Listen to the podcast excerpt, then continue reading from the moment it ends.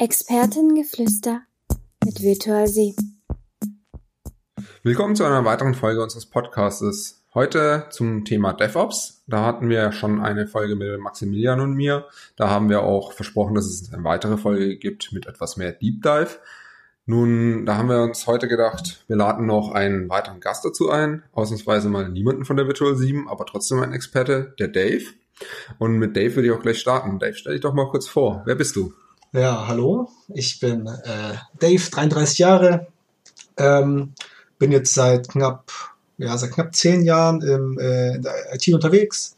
Klassisch Informatik studiert ähm, und habe so eigentlich meinen wesentlichen Background als, äh, als Java-Entwickler im Backend-System und bin dann über die Jahre immer so ein bisschen mehr in verschiedene Bereiche gerutscht und dann so, so Build- und Configuration Management, ähm, worüber uns dann in der ersten Station auch so ein bisschen mehr Richtung Automatisierung ging, Richtung ähm, Continuous Integration, die ersten automatisierten Deployments etc.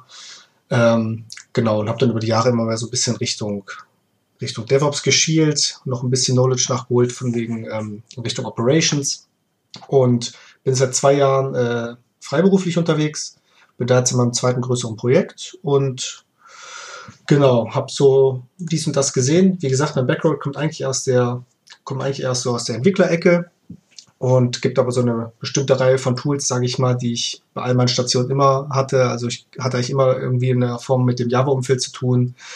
Da war immer irgendwo äh, Jenkins, Maven, meistens ähm, Ansible etc. Und dann je nach Station mal ein bisschen Elasticsearch hier, ein bisschen Splunk da, wie das halt so ist. Ne? Ja, die Dinge, die man halt immer wieder sieht, ja. Genau. Und dann haben wir auch den Maximilian nochmal dabei. Ja, hi.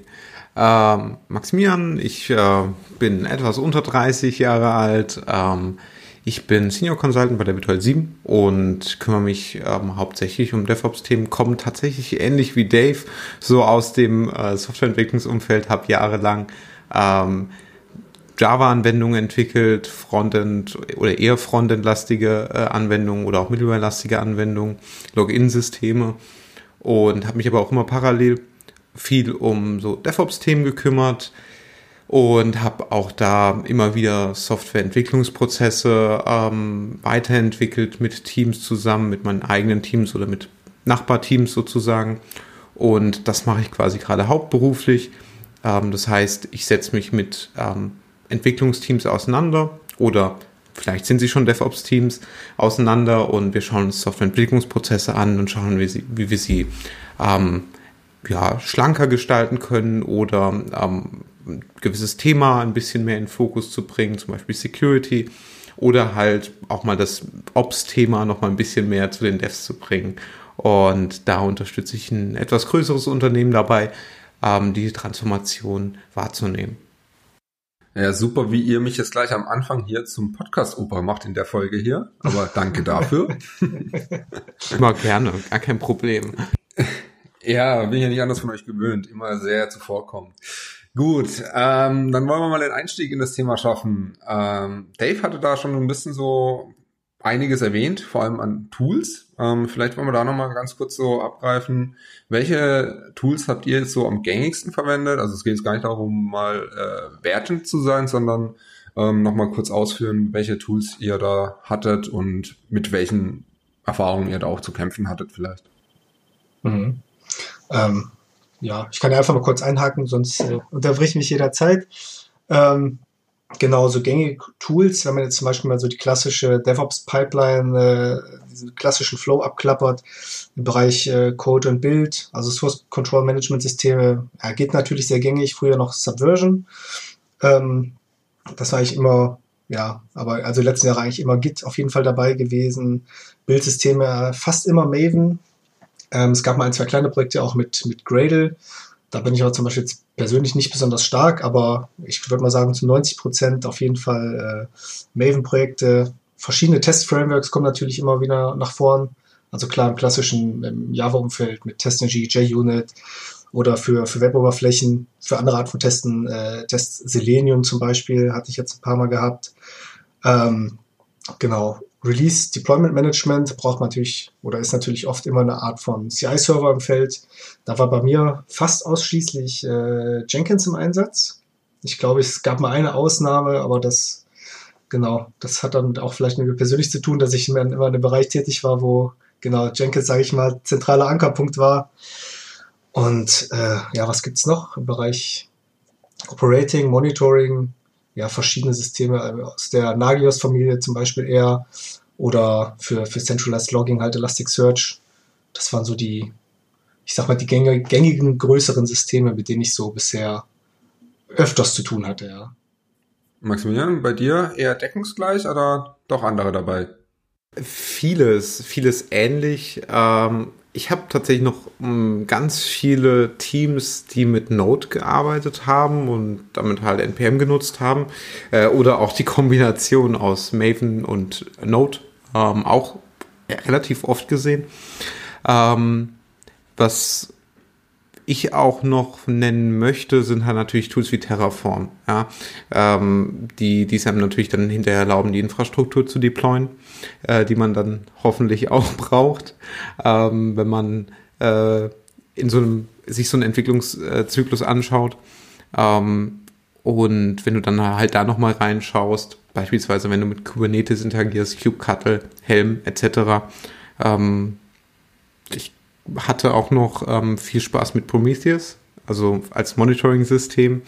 Ähm, und also eine Sache, die ist mir noch ein bisschen in Erinnerung ge äh, geblieben, ähm, auch vor nur wenigen Monaten, äh, was das Source Code Management angeht. Ähm, das war, ich glaube, es war Visual Source Safe, hieß das. Ähm, das war ein etwas älteres äh, Source Code Management Tool, ähm, wird auch nicht mehr gepatcht, aber hier und da nochmal im Einsatz gewesen. Gab es da einen Umzug zu tun zu Git hin oder so? Oder? Okay. Genau das, genau das war die Herausforderung. Mit, mit Umschreiben alter Ticketreferenzen und, und so weiter. Das war sehr Schön. spannend. Also das, das hat natürlich auch immer was mit Enablement zu tun, ja, weil, weil gerade solche alten Tools, die, ähm, die sind nicht dafür designt, so verwendet zu werden, wie wir beispielsweise heute Git verwenden und da muss halt natürlich als Team auch dann sagen, okay, ja, wir sind das gewohnt, aber wir wissen, es muss etwas besser werden, es muss anders werden. Ähm, also müssen wir irgendwie diesen harten Schritt tun. Und ich habe das Gefühl, Source Code Management ist immer mit das Herz ähm, des kompletten Teams und da gibt es immer wieder große Kontroversen. Ja, absolut. Äh, das, also ich habe es mit Git erlebt damals, als wir in einem alten Team von SVN auf Git umgestiegen sind. Und da hast du sehr lange, äh, ja, das Wehklagen von Leuten gehört, die halt auch dann mit Git immer wieder Probleme hatten, die sie vorher mit SVN nicht hatten. Ähm, ich glaube, da, das ist auch einfach halt das zentralste System. Jeder muss mal Versionskontrollsystem arbeiten. Ja, ich, ich denke, einerseits sind da natürlich gewisse Risiken hinter, aber es sind auch große Chancen dahinter. Ja, ähm, weil man, man hat sich da an was gewöhnt. Das ist auch für den Use Case, den man normalerweise gerade hat, eigentlich funktioniert es oder man hat so ein paar Workarounds gefunden. Ähm, aber wenn man, ich sag mal, dann das Technologie-Upgrade macht, dann kriegt man normalerweise viel dazu. Wobei es natürlich auch immer eine Lernkurve braucht und auch den Willen, das, das, das zu lernen. Und äh, ich denke, das Großartige an, an gerade den modernen Tools ist, die sind unheimlich gut erweiterbar. Ja, damit kann ich schon unheimlich viele Probleme lösen. Ja, also wenn ich, wenn ich ein, ein gutes Tool habe, kann ich damit sehr viele verschiedene Probleme lösen, ohne noch sechs andere Tools mir anzulachen, wie ich es vielleicht in der Vergangenheit gebraucht habe. Also sie sind auch meistens halt so, so, so kompatibel äh, untereinander, dass es auch meistens sehr gut funktioniert. Kann ich vielleicht mal als Frage an euch beiden reinwerfen? Ihr seid ja auch als Consultants unterwegs. Habt ihr noch viele Projekte, wo es äh, Umzüge gibt im Bereich Source, äh, Source Control Management System, also von zum Beispiel SVR noch geht, was Nico eben meinte? Oder würdet ihr sagen, das ist mittlerweile eher schon meistens zum Beispiel auf Git oder auf einer vergleichbaren Plattform? Passiert gerade in meinem aktuellen Projekt. Mhm. Also da ist gerade die Ablösung von SVN hin zu Git äh, ein aktuelles Thema. Also ich muss sagen, es, es kommt immer so ein bisschen wellenweise, habe ich das Gefühl. Also zumindest bei den Unternehmen, mit denen ich zusammenarbeite, mag, mag bestimmt irgendwelche ähm, organisatorischen Gründe haben. Ähm, aber mein Eindruck ist eher, dass da die Migration zu großen Teilen schon abgeschlossen ist. Da gibt es ja noch mal hier und da was, was ganz weit hinten im Serverschrank steht was aktuell keiner anfassen will.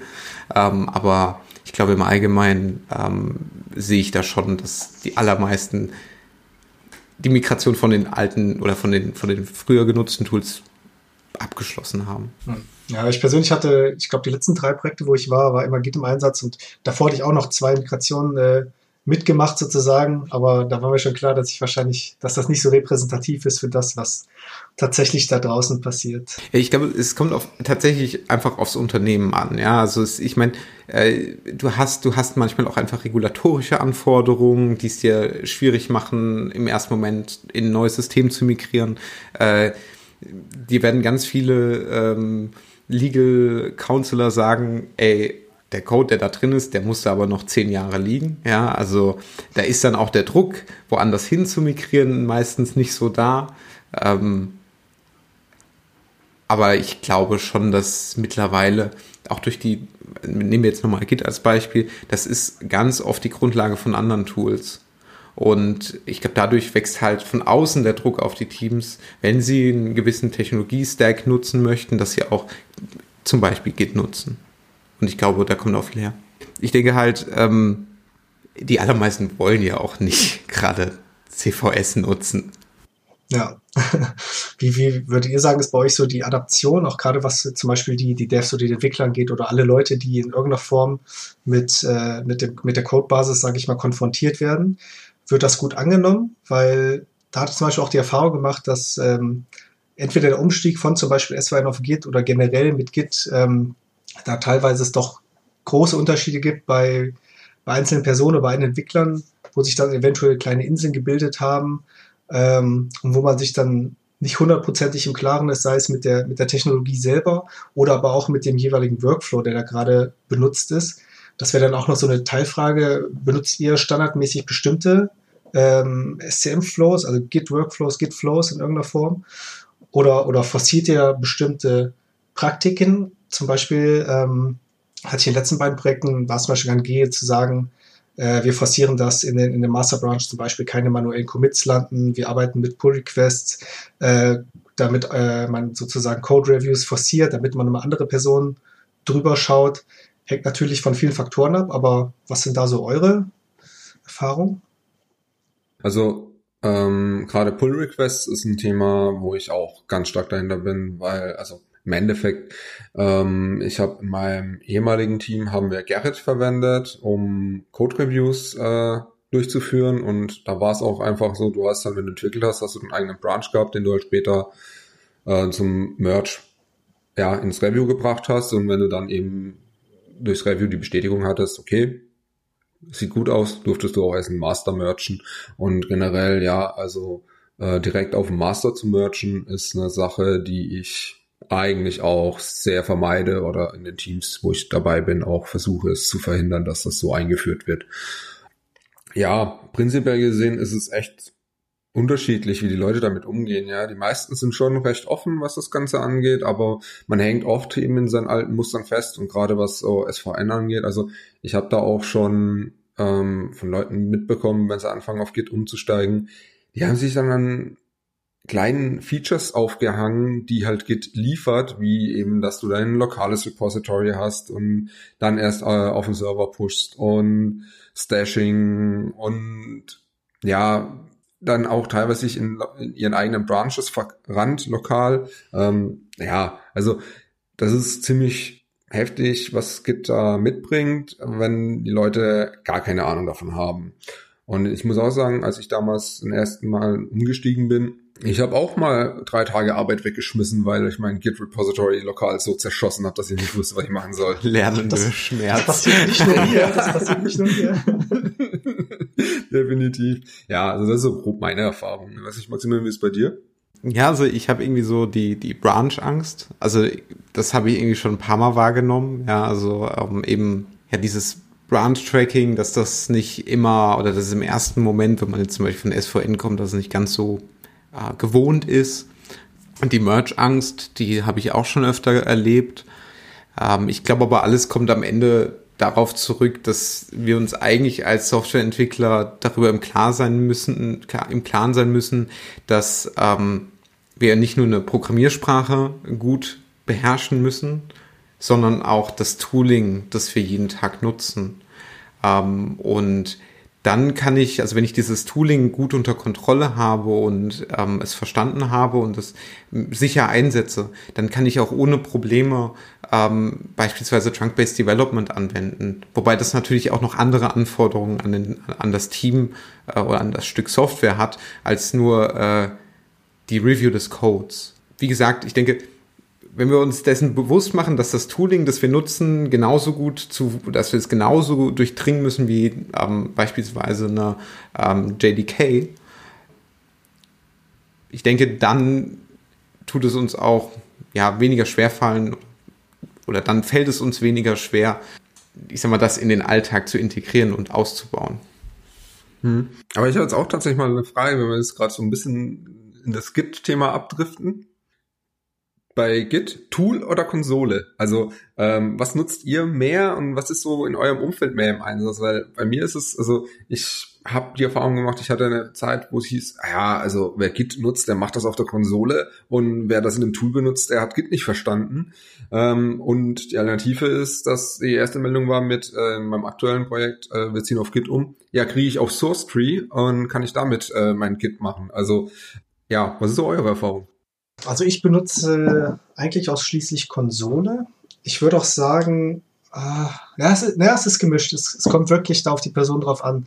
Ich finde aber auch, wenn ähm, das Benutzen des, des äh, Source Control Management Systems so kompliziert ist, dass du ein extra Tool brauchst mit einer extra GUI, dann spricht das nicht sonderlich für, für die Funktionalität und die Umsetzung in deinen, ich sag mal, in deinen täglichen Operationen.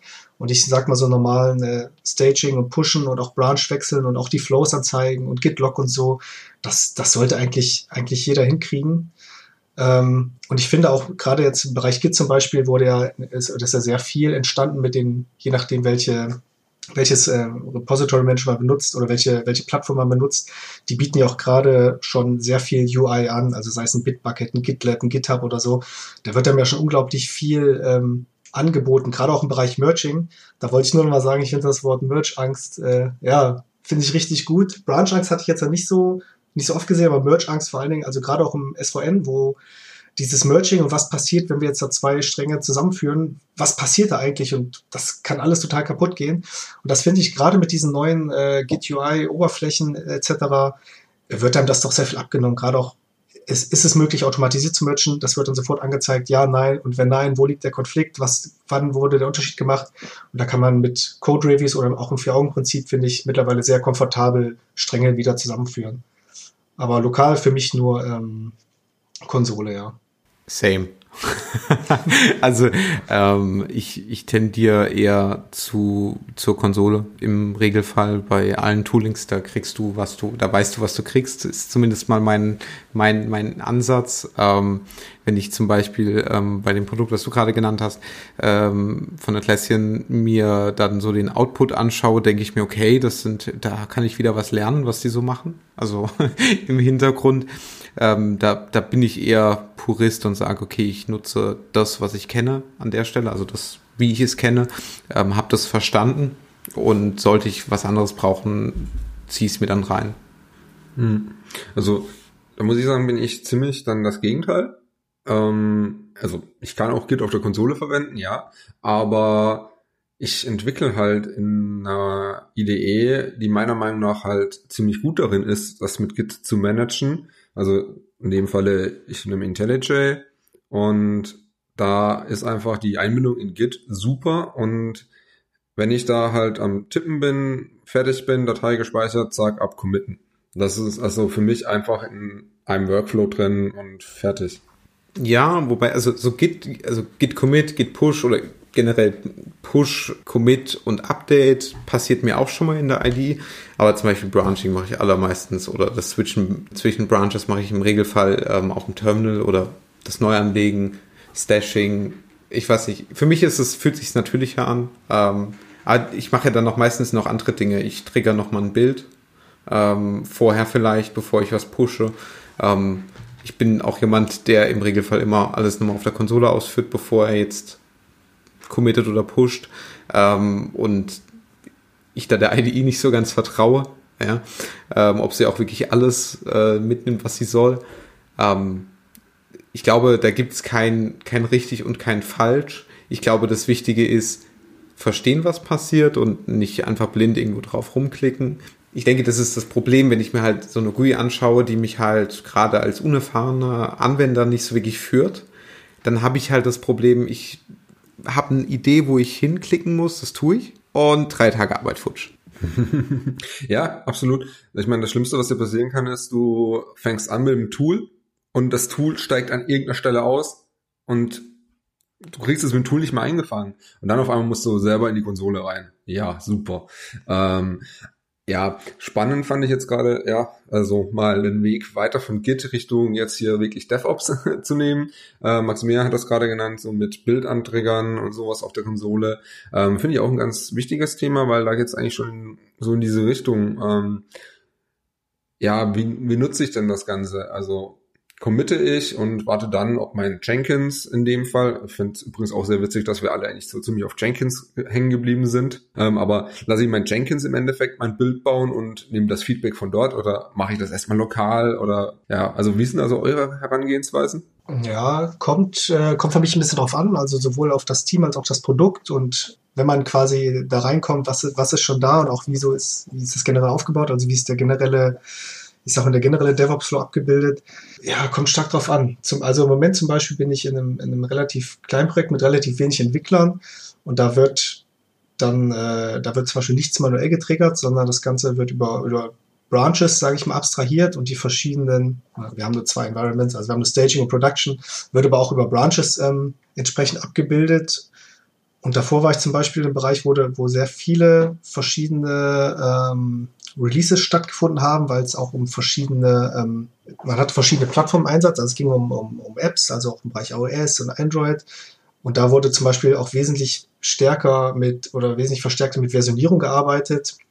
Und da hatte man, da war man zum Beispiel nicht so im Bereich Continuous äh, Deployment unterwegs, sondern wirklich Continuous Delivery mit ähm, Releases, die man manuell jederzeit triggern kann. Und jeder getriggerte Release ist dann jederzeit dann auch äh, entsprechend ähm, deploybar oder, oder in, in, den jeweiligen Play Store verschiebbar und auch getestet oder etc. Das kommt für mich kommt für mich stark drauf an. Tendenziell mag ich es eigentlich nicht so, nachdem ich was gebaut habe, nochmal irgendwo rumzuklicken und dafür zu sorgen, dass das, was ich gerade gemacht habe, dann nochmal entsprechend gepackaged, versioniert, getestet und dann irgendwo auf eine Testumgebung deployed wird. Das habe ich tendenziell lieber ähm, automatisch, kommt aber immer stark drauf an, ja. Ja, äh, äh, tatsächlich, es kommt ein bisschen drauf an. Ja, also es kommt drauf an, was ich gerade tue. Wenn ich an einem relativ großen Produkt unterwegs bin, das auch länger baut, dann werde ich es wahrscheinlich einfach dem Jenkins überlassen. Habe ich jetzt aber nur eine kleine Library, äh, die uns unterstützt, dann lasse ich wahrscheinlich einfach nochmal ganz kurz, bevor ich, also quasi, damit ich schnelles Feedback bekomme, lasse ich schnell laufen, läuft es, committe ich und dann können die erweiterten Tests laufen. Ja, also ähm, ich sag mal, der lokale Bild ist im Regelfall ja nur ein kleiner Teil des ganzen Prozesses, ja. Da habe ich im Regelfall keine ähm, Analyse, ob das Source Code in Ordnung ist im Sinne von Security oder Smells, wie auch immer. Ähm, ich habe ja keine Quality Gates gesetzt. Äh, ich habe vielleicht auch nur die Unit-Tests ausgeführt und nicht noch die Akzeptanztests, wie auch immer. Aus meiner Sicht total bei Dave. Dieser Prozess sollte nach den Anforderungen so gut wie es geht automatisiert sein.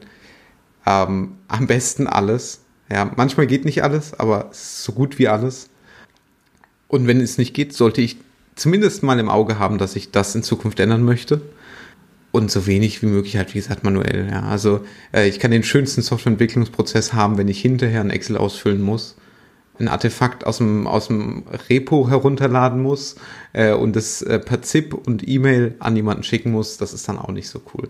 Also da sollte ich dann auch versuchen, dran zu arbeiten. Ja, ich finde, fand das auch gerade, ähm, was Maximilian gerade noch gesagt hat, auch wichtig. Es kommt auch immer darauf an, was die Pipeline macht, ähm, in welchem Umfang sie es macht und was für eine Art von, von Feedback man entsprechend dann zurückbekommt. Also oft ist, was äh, super schnell geht, wenn man nur eine kleine Library hat und man möchte einfach nur, dass äh, sowohl das, das, der Bild, also das Compilen oder das Ausführen der Unit-Tests mal kurz auf einer anderen Maschine gemacht wird, was ja auch schon eine wahnsinnig hohe Aussagekraft hat, oder geht man wirklich in so ein großes, äh, in so einen großen Packaging- und Integration-Test-Zyklus, der äh, ja teilweise auch mal richtig stark explodieren kann und wo man dann halt mal nicht zwei Stunden warten möchte, dann, ja, genau, es hängt, hängt echt immer, kommt immer drauf an. Ich glaube, ich versuche halt immer Feedback oder auf, auf schnelles Feedback, also schnelles und äh, gutes Feedback zu optimieren. Also äh, es hilft dir nicht, wenn du erst nach vier Stunden Feedback kriegst, ob das, was du getan hast, eine gute Sache ist oder ich sag mal deploybar ist. Du solltest schon zeitnah Feedback kriegen. Und ich glaube, da gibt es dann so die verschiedensten Zahlen, die da genannt werden. Aber ich sag mal, wenn es nach 20 Minuten das erste Feedback nicht da ist, dann habe ich eh schon den Kontext gewechselt, bin in einem anderen Thema drin und dann hilft es mir nichts. Dann soll ich zumindest mal das erste Feedback haben, wie, ja, okay, wir starten jetzt beispielsweise mit den, äh, mit den Contract-Tests, also dass ich quasi schon mal die Schnittstellen teste ähm, und es kompiliert und die Unit-Tests sind durch. Ähm, ich weiß, dass, dass wir, wir haben ja in der IT im Regelfall alte Systeme oder viele alte Systeme und die brauchen meistens lange zu bauen. Es gibt auch neue Systeme, die lange, äh, die lange bauen, aber ähm, das klammern die, die mal aus. Ähm, ich glaube, wenn wir darauf optimieren, ein frühes Feedback, ein schnelles und gutes Feedback zu kriegen, das also, wo wir auch verstehen, okay, das ist jetzt kaputt und nicht noch das andere. Und wir müssen nicht nur lange suchen. Ich glaube, das ist eine gute Sache. Und ich glaube, wenn, wenn man das erreicht hat, dann kann man auch sehr produktiv werden, weil man nicht die ganze Zeit Kontext wechseln muss, so nach dem Motto, okay, ich habe jetzt die eine Story committed, ich will sie jetzt auf die ähm, Abnahmeumgebung deployen, auf Staging-System deployen warte zwei Stunden, mach, oder hätte zwei Stunden warten müssen, dann wird der Bild aber rot und dann muss ich wieder zurück an, von dem anderen, das ich vielleicht gerade angefangen habe, ist nicht so optimal. Ja, also ich sollte schon darauf achten, dass du schnelles Feedback kriegst. Ähm, und das Gute ist, Computerzeit ist heutzutage wirklich günstig äh, und für die meisten auch sehr gut ich sag mal, nutzbar. Man kann viel Zeug parallelisieren. Ja? Niemand sagt, dass deine äh, Code-Analyse nicht parallel zum Bild laufen muss. Ähm, damit kann man schon ganz oft viel Zeit sparen. Ja, das ist für mich auch so ein bisschen bei manchen Pipelines auch immer so ein bisschen die Krux an der Sache. Einerseits möchte man, dass die Pipeline wahnsinnig schnell läuft, dass man wahnsinnig schnell Feedback bekommt. Auf der anderen Seite möchte man natürlich die Qualität erhöhen, was natürlich nur durch mehr, mehr Tests geht und auch durch erweiterte Tests. Und da ist immer so ein bisschen die Krux. Aber ich glaube, das, was du sagst, äh, da bin ich auch voll bei dir. Es gibt halt so ein, ein paar Komponenten, auf die es immer wieder auf die man immer wieder schnell zurückgreifen kann. Compile, Unit-Tests, es, es, kann gebaut werden, die Dependencies können aufgelöst werden, so Geschichten. Und dann nach hinten hinaus, gerade im Bereich Integration-Tests und auch Packs und so, das ist, ist ja in der Fantasie manchmal keine Grenzen gesetzt. Und da, ich meine, da kennt ja jeder auch mal den Fall, dass es so weit wächst, dass äh, vielleicht ein, einer der Integration-Tests, weil er auch eine bestimmte Abhängigkeit hat, immer mal wieder gerne fehlschlägt, weil die Dependency, auf die er zugreift, vielleicht nicht immer erreichbar ist oder so. Und da sollte man, glaube ich, auch darauf aufpassen, dass sich dann nicht nach kurzer Zeit schon so einschleicht, so ja, der Test schlägt halt äh, paar Mal fehl und so, so dass da muss man ganz vorsichtig sein. ja, also, also das ist so eine, so eine, ja, ich weiß gar nicht. Ähm, ich denke, dieses Thema der, der ähm, Tests, die, die, ich sag mal, die blau sind, nicht rot, nicht grün, sondern eher blau. Ähm, ich glaube, das ist was, wo ich immer relativ schnell viel Zeit oder dazu tendiere, viel Zeit zu investieren, weil ich mir sage, okay, ähm, ich habe es oft genug gesehen, dass so eine Situation dazu führt, dass die Entwickler sich denken, der Bild ist rot, dann muss es dieser Test sein. Ja, dann war es aber halt was ganz anderes. Also du brauchst halt so eine Verlässlichkeit. Also äh, du hast es, äh, Dave, eben gerade gesagt, dieses Thema ähm, Pact beziehungsweise Contract-Driven Development. Das heißt, ich habe einen Vertrag, den ich quasi zwischen einer Client und einer Server und einem Client und einem Server oder einem Provider und einem Consumer, ähm, ich sag mal, eingehe. Ähm, kann da total viel helfen, weil dann kannst du diese Laufzeiten oder diese externen Systeme zu ganz großen Teilen loswerden ähm, wenn beide dagegen testen. Also vielleicht nochmal kurz zum Konzept, ja. Äh, ich sag mal, der Dave ist der Producer und ich bin der Consumer. Ähm, wir machen quasi eine Art Schnittstellendokument, das ist ein JSON-Dokument, da steht drin, okay, äh, wenn ich ich sag mal, die, slash, die Ressource slash Dave aufrufe, bekomme ich irgendwie die Properties Age 33, äh, Name Dave und keine Ahnung, äh, Job Software Developer zurück. Ähm, dann kann ich das auf ähm, kann ich das auf beiden Seiten oder gegen diese Spezifikation auf beiden Seiten implementieren und ich sag mal auf strukturelle Richtigkeit prüfen. Und dann muss ich nur noch dafür sorgen, dass äh, die Verarbeitung ordentlich mhm. getestet ist. Ja, aber da ist auch ganz wichtig, dass beide Seiten da sich an diesen Pakt halten und dagegen testen. Weil wenn nur du als Client dagegen testest und der Server sagt sich, ah ja, das habe ich dem irgendwann erzählt, aber ist mir doch egal, jetzt ändere ich das mal, dann bringt dir das nichts mehr, wenn du weiter gegen deine Annahme testest. Ja, ja, aber wenn wir es pragmatisch sehen, haben wir auf jeden Fall schon mal einen guten Test, der zumindest sagt, was wir vereinbart haben. Und vielleicht kannst du dann in einem Gespräch dein Gegenüber davon überzeugen, wenn das ein paar Mal passiert ist, dass er doch auch diesen Test implementieren könnte. Also ich sag mal, der erste Schritt ist äh, schon mal diesen, diesen Vertrag zu haben, ist schon mal eine, eine ganz gute Sache. Ähm, und dass es dann beide implementieren, wäre schon das Optimum, stimme ich dir definitiv zu. Ähm, aber manchmal geht das auch gar nicht. Manchmal hast du tatsächlich auch so Abhängigkeiten zu externen Providern, wo das nicht im Vertrag, also wo es nicht im, im Legal Contract drin steht. Ähm, und dann wird es nicht gemacht dann hilft es ja aber trotzdem. Ja, klar. Ja. Weil im Regelfall hast du immer eine Schnittstellenspezifikation und die kannst du auch wunderbar zum Ableiten des Ganzen nutzen. Ja. Also damit kannst du auch Bildzeiten runterbringen ohne Ende, weil du nicht auf die Laufzeit, das, das Integrationstestsystem, äh, Laufzeit und Verfügbarkeit, darauf keine Abhängigkeiten hast. Ja, ne, definitiv eine sehr gute Sache. Also gerade was so Integrationssysteme angeht, weil du oft auch dann das politische hast, ja, okay, du bist ein Dev-System, das Tests laufen lässt, dann darfst du auch nur gegen andere Dev-Systeme testen.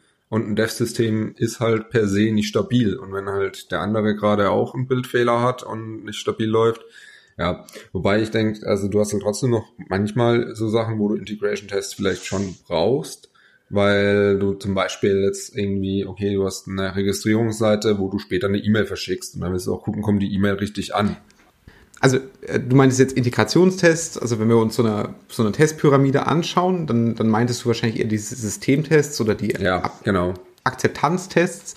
Das heißt, unten in so einer Pyramide habe ich die Unit-Tests, die sind meistens, also sind im Regelfall die allergrößte Masse, dann habe ich die Integrationstests, das ist ein bisschen weniger und dann geht die Pyramide immer spitzer zu und oben habe ich dann diese Akzeptanztests.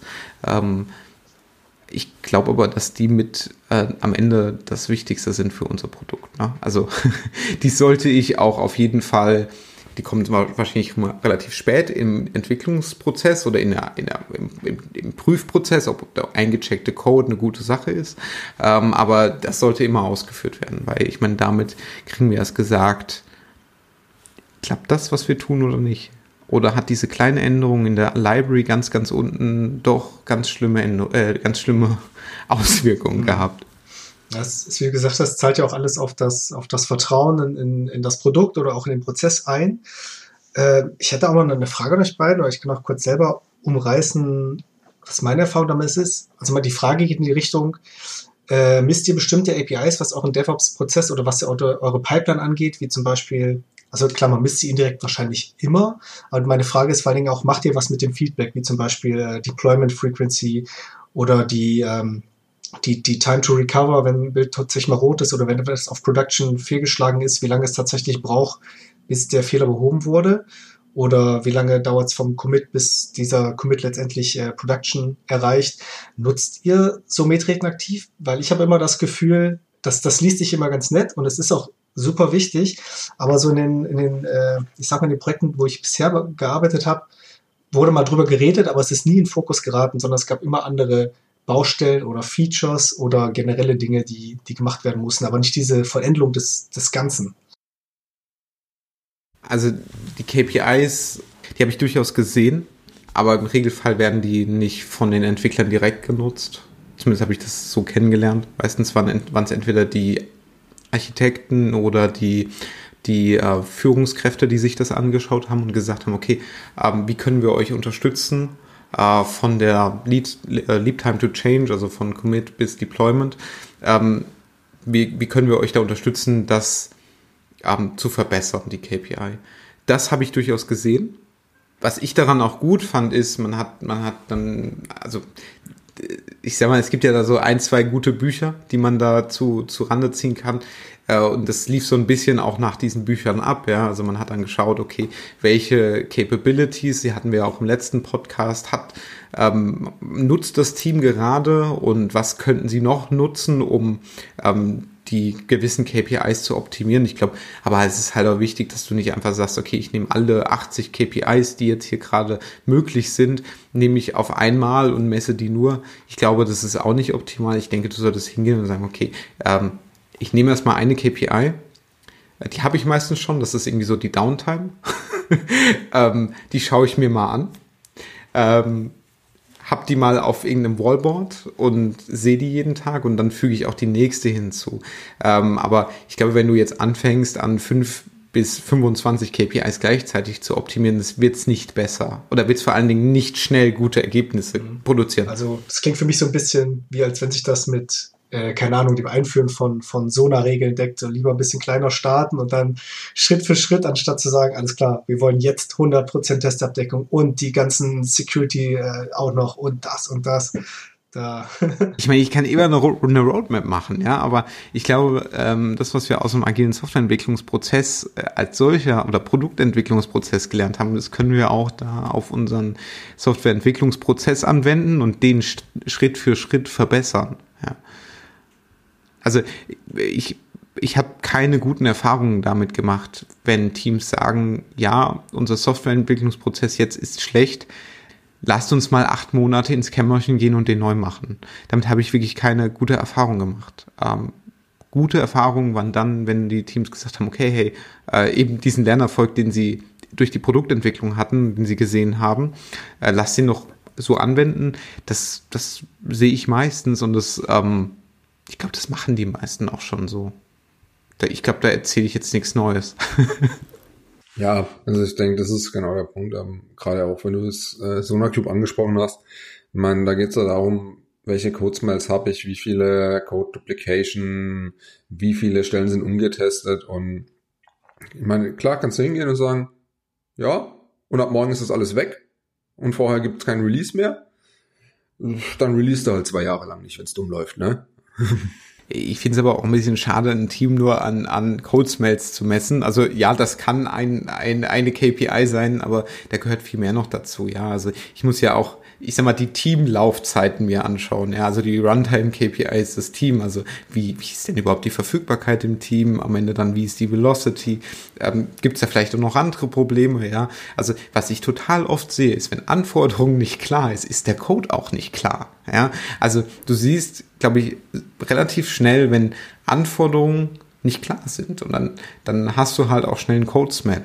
Ja, also weil halt einfach dreimal umgebaut wurde und es dann erst halbwegs klar war. Ja, aber du musst halt einfach dann aber auch irgendwo halt sagen, okay, das stand jetzt und da arbeiten wir schrittweise raus, ja.